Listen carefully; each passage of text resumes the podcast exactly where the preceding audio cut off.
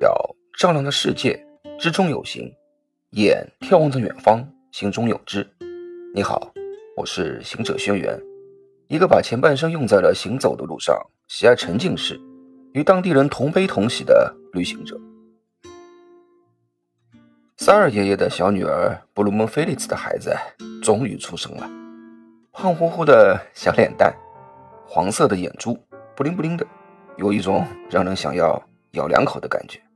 哈哈，不过有一句说一句啊，老外的身体真的是好。不到一个星期，菲利茨的身体状态就已经恢复如初。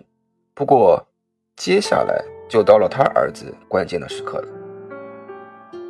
犹太人对孩子非常的注重，只要小孩出生，不仅父母可以休假，连住在一起有直系血缘关系的亲戚也能休假几天，以便照顾，并且。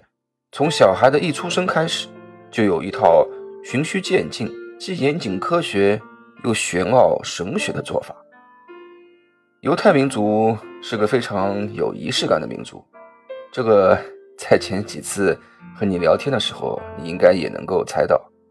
他们几乎啊，在每个人生的重要时刻、每个特殊的日子啊，都有一套对应的流程，来显示已经发生。又可能会发生的新变化，比如每个周五进入安息日有一套仪式，周六出安息日又有一套仪式，再比如给十岁的出头小朋友的成人礼，啊，这一些不清楚。如果说你有兴趣想知道的话，到时候我再详细的和你聊聊。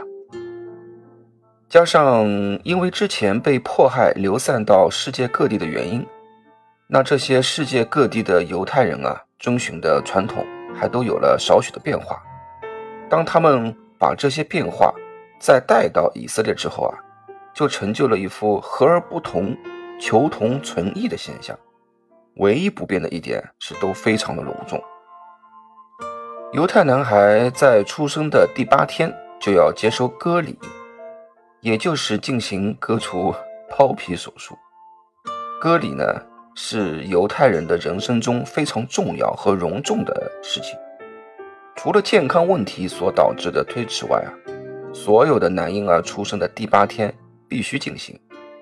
无论是需要休息的安息日，或者是重大的犹太节日，都不会影响割礼。犹太教割礼啊，在希伯来语中意为割礼的盟约。对犹太人而言呢，这是与上帝立约的记号。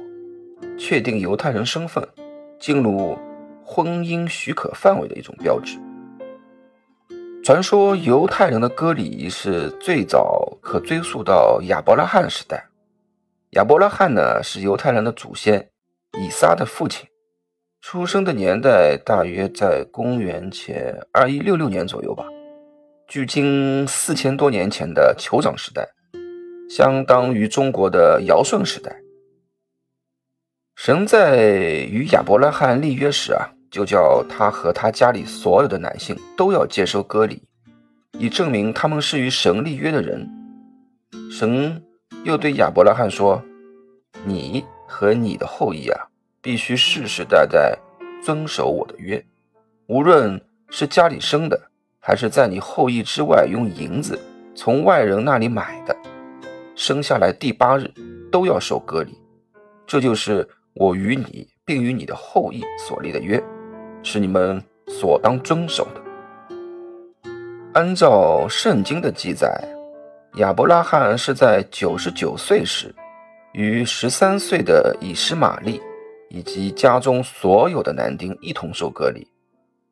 十三岁的以实玛利啊，就是他的第一个儿子，由他的正妻撒拉把自己的使女夏甲嫁给亚伯拉罕而生的。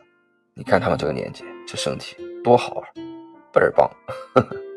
而隔年呢，萨拉就生出了应许之子以撒，也就是犹太人的祖先。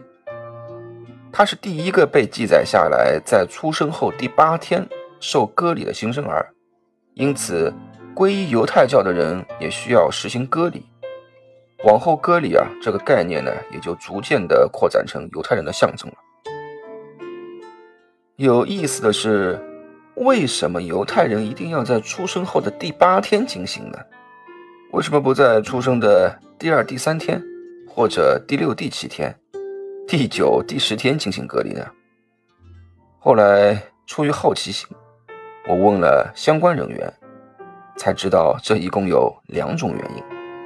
第一种原因呢是神学的说法，八这个数字啊，在圣经里面常常代表新的开始。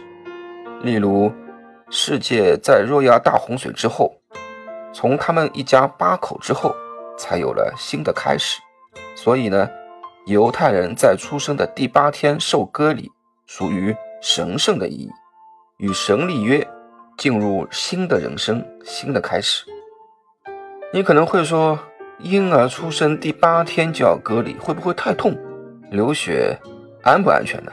呵呵，这就轮到了第二种的医学说法。医学发现啊，婴儿的凝血功能不如成年人，主要是因为婴儿的肝脏啊还不成熟。人体的构造天生的设计啊非常奇妙。凝血系统呢，最主要是用来受伤时止血，防止。出血过多用的，其中血小板与内皮因子啊，是与表浅出血和微小伤口的止血有关，而凝血因子呢，与深层出血与一般伤口的止血有关。血小板与内皮因子啊，在婴儿出生的时候，其实已经达到了成人的浓度，甚至内皮因子在刚出生时浓度可达成人的百分之一百五十。有这样的功能呢，是为了保护新生儿出生时通过产道的压力。然而，凝血因子呢，在出生时仅达到成人的三分之一，或者最多二分之一的浓度。主要的原因啊，是大部分的凝血因子都是在肝脏制造，而婴儿的肝脏啊尚没有成熟，无法制造那么多足量的凝血因子。凝血呢，是个非常复杂的过程。还涉浅到十多种凝血因子。呃，这边呢，我要说一个题外话：为什么我会对这一些会去研究或者说比较了解呢？那个是因为我后来啊，去玩了野外生存的时候，这些东西啊都是要学的。上个世纪小儿血液科的专家发现啊，原来。新生儿因肝脏不成熟，使得几乎所有的凝血因子在出生的时候都偏低，只有非肝脏细胞制造的第八凝血因子例外。这个时期呢，多是发生伤口或深层的出血，止血会比较差。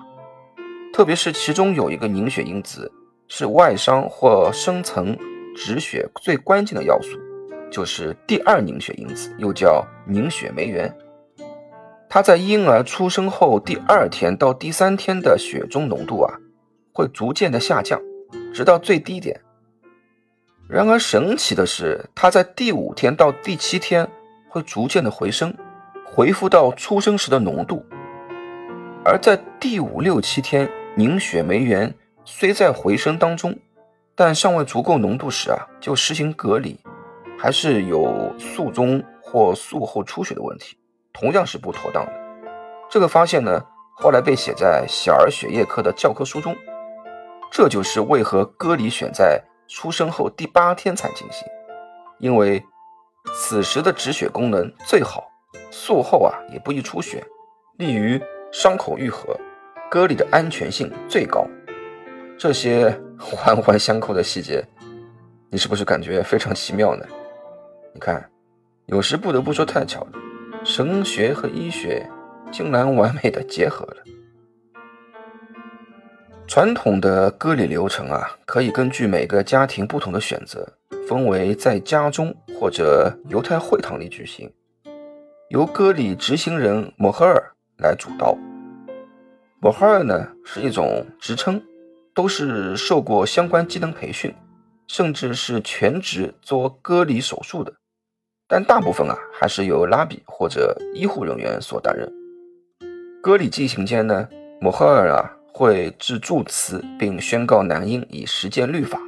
接着啊，男婴的父母会致祝词，以表明自己的儿子已被纳入上帝与犹太人之间的缔约，正式给男婴起名。三二爷爷人缘好，又是一大家子，所以选在了犹太会堂，邀请亲朋好友一起观看他的外孙受割礼。除了他的大儿子因为在耶路撒冷做城门官无法离开，其余的。凡是有空的都来了，估摸着少说也有七八十号人。我还特地被安排在了第三排。你可别小看这第三排啊！第一排坐的是神职人员，第二排坐的是受割礼的直系家属和直系长辈，而第三排坐的就是受割礼家属的兄弟姐妹们，而我也算其中之一。哈哈哈。这个时候，男婴已被包裹在洁净的襁褓里。身披祈祷经的摩诃尔，一手抱着男婴，一手拿着经书，开始咏读旧约圣经的某段经文，读一句就停一下。会堂里的其他犹太人啊，就跟着他诵读。之后呢，婴儿被放到一张装饰华丽、柔软的小船上。没错，是小船，只不过这个小船啊，它 非常的小，差不多也就像婴儿的床这么大小。过一会儿，孩子的外公，也就是三二爷爷，从小船里抱起他，再坐下来等候给婴儿行割礼。孩子的爷爷呢，就站在椅子旁边，作为保护的姿势。摩诃尔。再次整理了下他生披的祈祷经，先用白色的药膏涂抹在孩子的生殖器上，然后一手用一根银白色的细小铁器挑起婴儿包皮的前端，一手啊用专用的刀具麻利地环切下前端包皮，接着呢，他在孩子的伤口上撒了一些药粉，最后用纱布将伤口裹上，哈哈，整个过程。快得不得了，最多一分钟就结束了。割礼实行完毕，犹太会堂的神职负责人啊，手持一杯葡萄酒，又开始念咏。